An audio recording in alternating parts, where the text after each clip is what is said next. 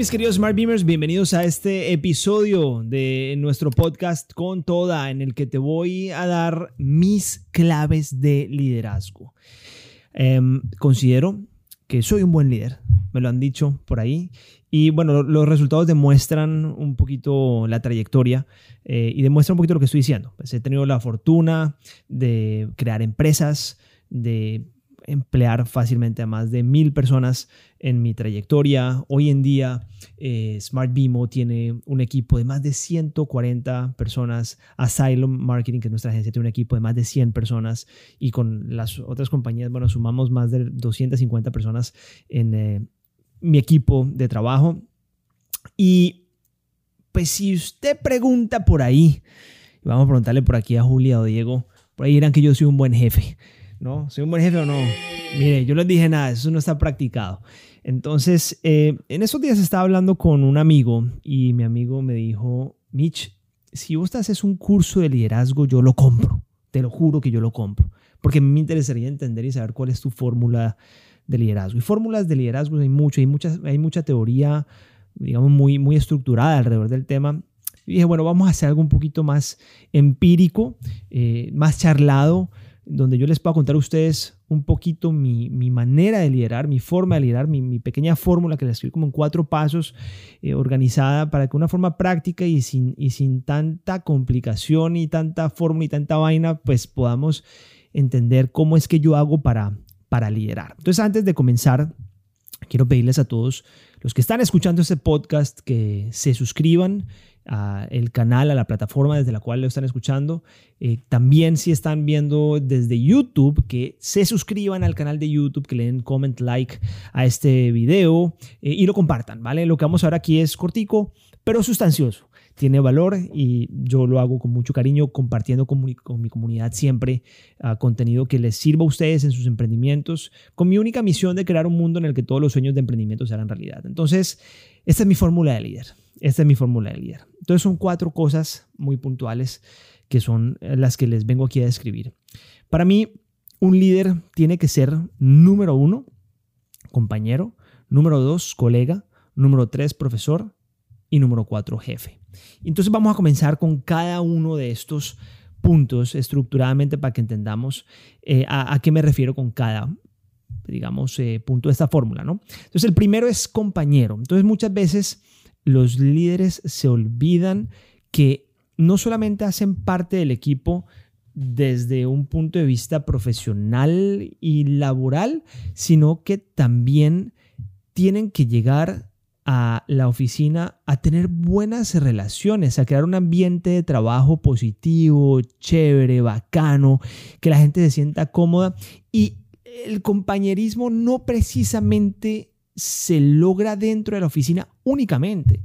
El compañerismo que trasciende hacia amistad, y aquí no puse amistad porque para mí, pues la amistad trasciende, por más de que yo considero, me considero amigo, amigo literalmente de Diego, amigo de Julia, amigo de todas las personas que trabajan directamente conmigo, pienso que es más eh, fácil y más tangible hablar del concepto compañerismo, hablar de un concepto eh, de, un buen ambiente laboral en el que, pues, si yo salgo a almorzar con Diego, si yo salgo a almorzar con Juliana, si yo salgo a almorzar con alguien de mi equipo, podemos salir a hablar de cosas que no solamente son relacionadas al trabajo, que no solamente son relacionadas a la meta, que si de repente eh, eh, pues hacemos un, un, asado un sábado, un asado un domingo, pues podemos pasarla bien y podemos generar una amistad eh, detrás de todo esto.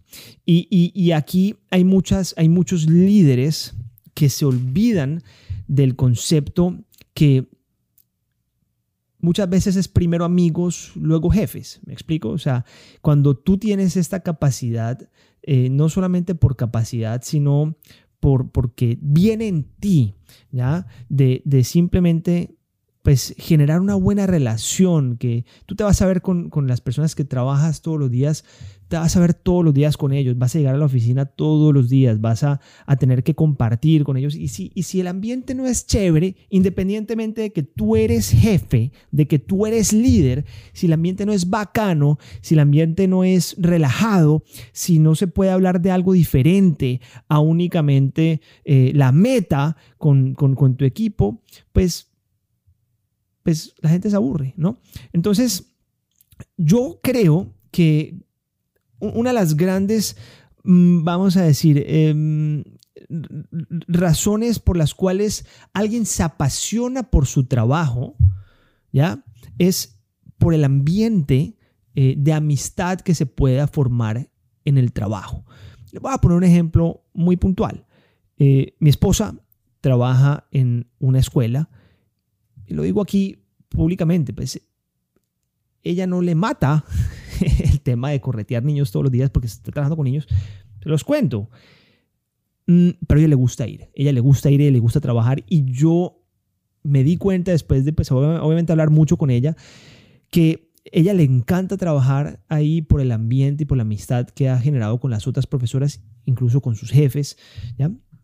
Y, esta amistad, pues, es, es, un ambiente de distracción, es un ambiente chévere, es un ambiente en el que ella va todos los días, no solamente a trabajar, sino a pasarla bien. Cuando tú vas a trabajar a pasarla bien, pues el trabajo se te hace más ameno, más bacano, más chévere. Entonces, si tú eres un jefe, si tú eres un líder, tú me estás escuchando, pues si tú tienes amistad con la gente que está trabajando contigo y la están pasando bacano contigo y hay una amistad real y legítima, no conveniente, pues la gente te va a durar, la gente te va a querer, la gente te va a respetar. Entonces yo pienso que el líder tiene que optar por este concepto de compañerismo y ser el mejor compañero del equipo y llegar a trascender este compañerismo a amistad con por lo menos las personas más cercanas a él. Entonces ese es el primer punto. El segundo punto es colega. Y dentro del colega, el líder se tiene que destacar como el mejor del equipo. Desde mi punto de vista, el jefe siempre tiene que ser el mejor empleado de la compañía. El emprendedor tiene que ser el mejor empleado de su propia compañía. El líder tiene que, ser el mejor integrante del equipo. Aquí es donde yo digo que a mí me gusta mucho el concepto del líder del jugador de fútbol capitán, como Franz Beckenbauer, que este man eh, con una lesión en su hombro, no recuerdo el partido del año, se echó el partido al hombro, él era capitán y era el mejor jugador en esta final con el hombro dislocado, ¿ya? Y jugó el partido. Entonces, el colega, a diferencia, o el líder colega, a diferencia de aquel líder que está eh, eh, eh, sentado como director técnico, está en el partido jugando, está corriendo y está demostrándole a su equipo que corre, que suda, que se cansa y que aporta, que aporta pases, que aporta goles que aporta estrategia, que aporta todo lo que se tiene que aportar para poder ganar un partido. Entonces, es mi fórmula. Yo no estoy diciendo que es la fórmula, la mejor fórmula del mundo. Yo conozco líderes que son muy buenos líderes manejando formatos y simplemente pidiendo indicadores y las cosas funcionan. Incluso en inglés hay un, hay un término, es bottom line, bottom line eh, leadership, es como el, el, el, um, liderazgo en, la parte de abajo del PIG. A mí me interesan son resultados y no estoy diciendo que no funcionan, funcionan muy bien pero mi fórmula, la forma como yo lidero y atendiendo al requerimiento de este amigo que me dijo, oye, si tú haces un curso de liderazgo y yo lo compro, pues no, no voy a hacer un curso, vamos a hacer un podcast en el cual lo charlamos.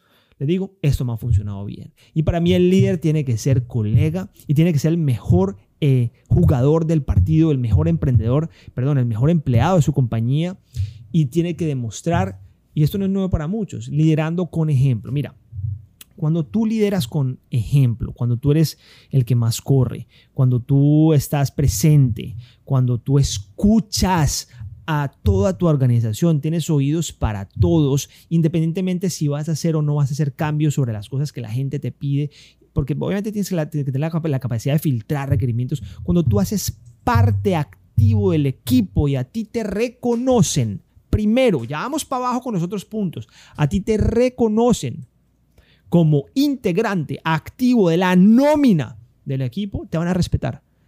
El respeto no se demanda, el respeto se gana. Y es una de las cosas más complicadas que muchos líderes no entienden, porque hay muchos líderes que demandan respeto y que exigen respeto. Y yo aquí estoy aquí para decirte a ti que tú no puedes demandar respeto, tú no puedes exigir respeto, tú no puedes esperar respeto, tú no puedes tener expectativa de respeto. El respeto tiene que ser parte de tu vida porque tú te lo ganaste y tienes que estar acostumbrado a que la gente te respete porque simplemente haces parte de la nómina. Entonces, primer punto es compañero, segundo punto es colega, tercer punto es profesor.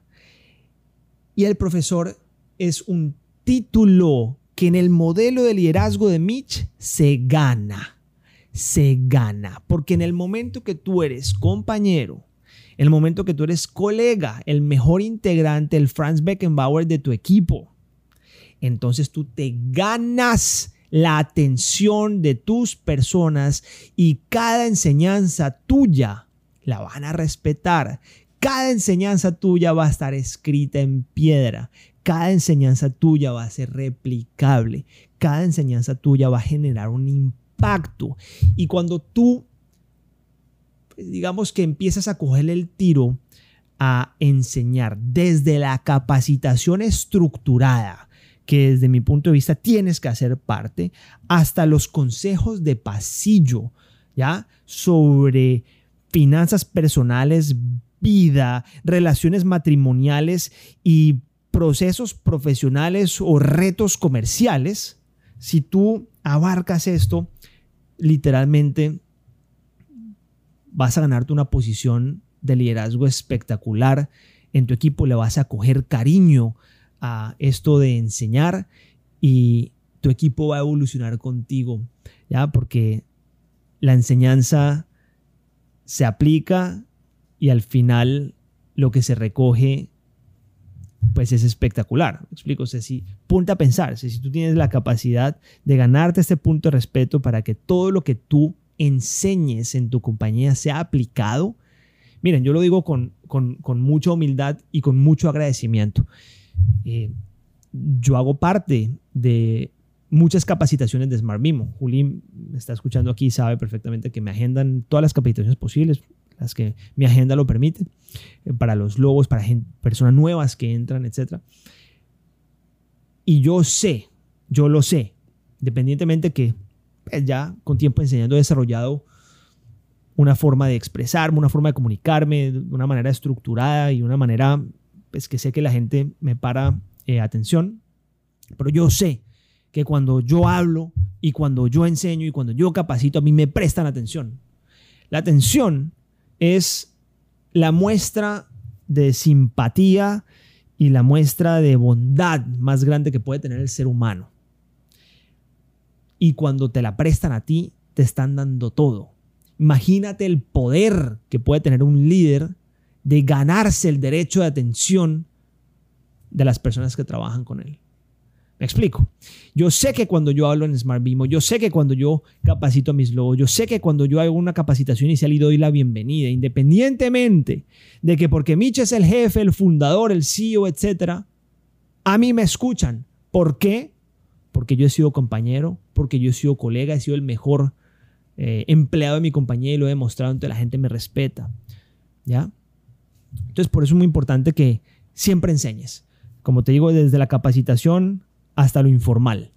Desde mi punto de vista, tú tienes que participar en la capacitación de las personas nuevas que entran a la compañía con cargos importantes. Tú tienes que tener la capacitación de tu empresa, tú tienes que contar la historia de tu empresa, tienes que contarla. Si tú eres emprendedor, si tú eres jefe de un área, tienes que contar la historia tuya, de dónde llegaste, cómo llegaste, etcétera. Enseñar a partir del ejemplo, mostrar a la gente cómo ha sido tu trayectoria, capacitar sobre la empresa, hacer la presentación de tu empresa, ¿ya?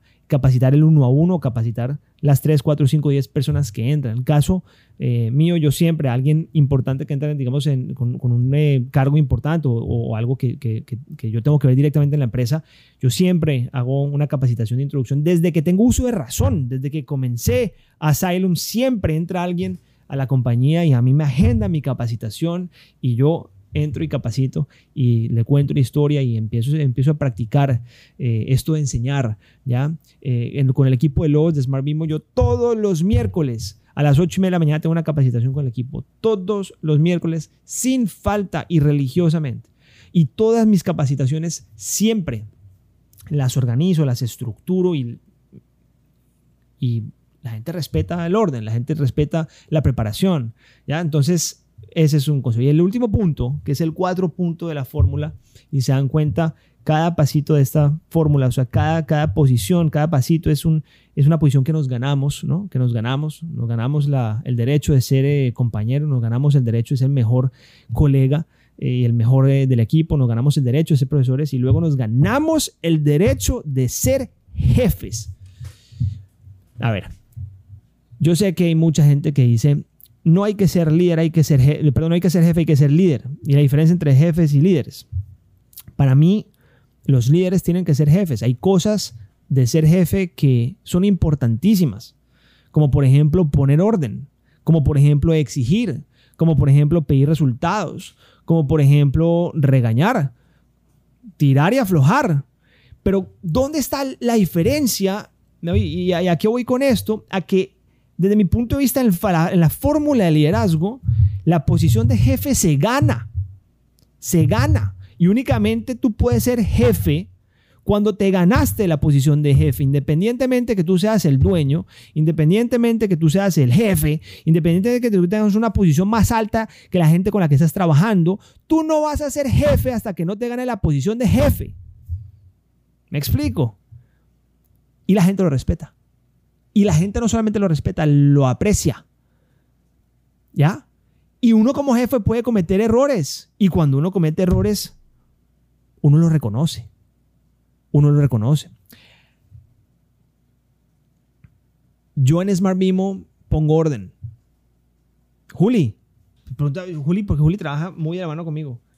O sea, aquí en Smart Mimo, ¿las cosas funcionan o no funcionan? Sí. Funcionan como tienen que funcionar, ¿sí o no? Sí. Cuando nos ponemos una meta, cuando nos ponemos un, un, un KPI, cuando nos ponemos un objetivo, ¿Existe un compromiso con Mitch por cumplir ese objetivo?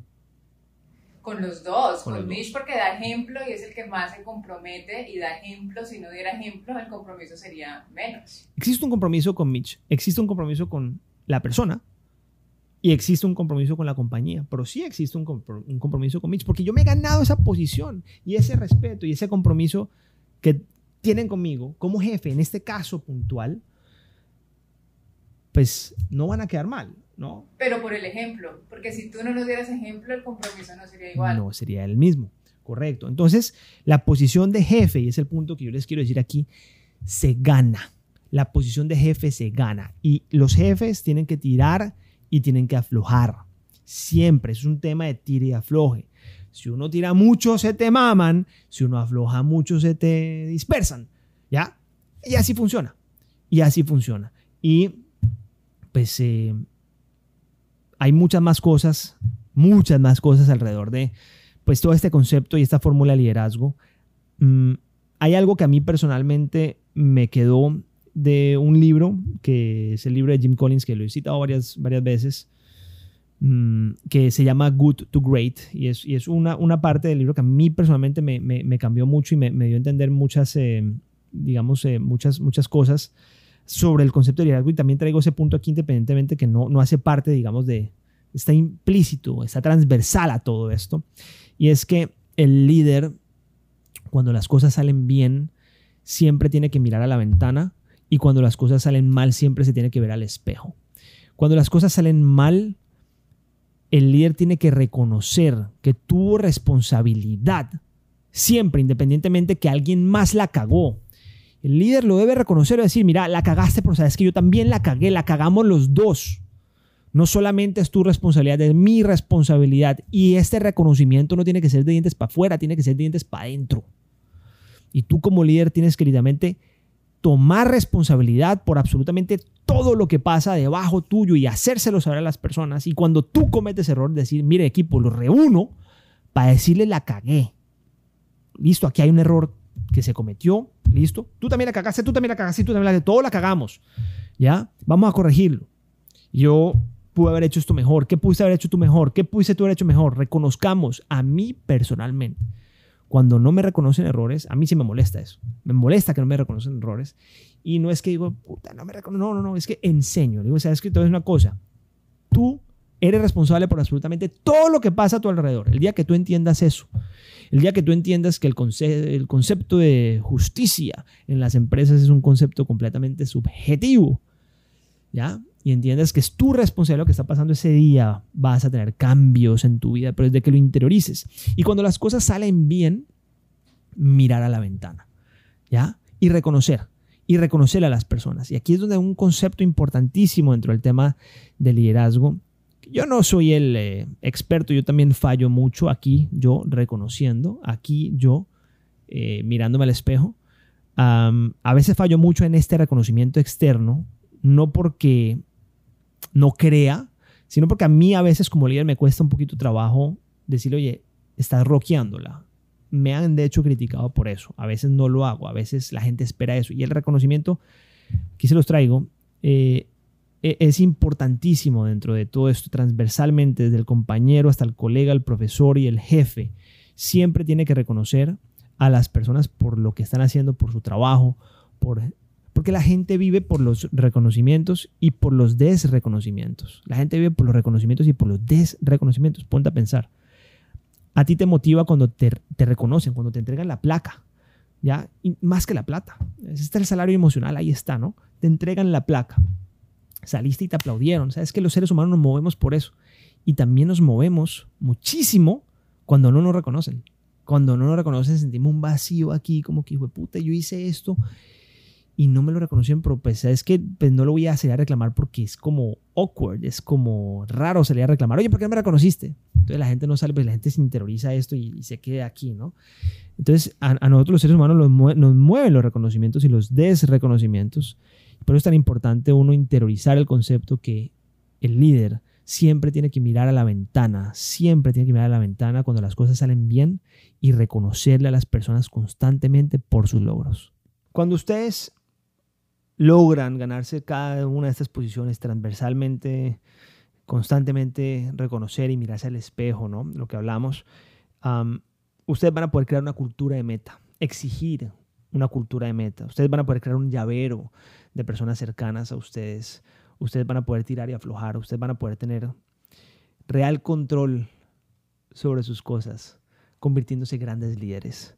Mis queridos, con esto los dejo. Compartan este podcast. Espero que les haya gustado. Espero que de aquí hayan salido eh, aprendizajes que les sirvan a ustedes todos los días para convertirse en grandes líderes, para poder crear grandes organizaciones, porque al final las empresas no solamente están hechas de tecnologías y formatos y procesos, sino de talento. Y el talento bueno es lo único que va a ser imposible, imposible de automatizar y únicamente vas a poder traer excelente talento cuando te conviertes en un excelente líder. Vamos con toda.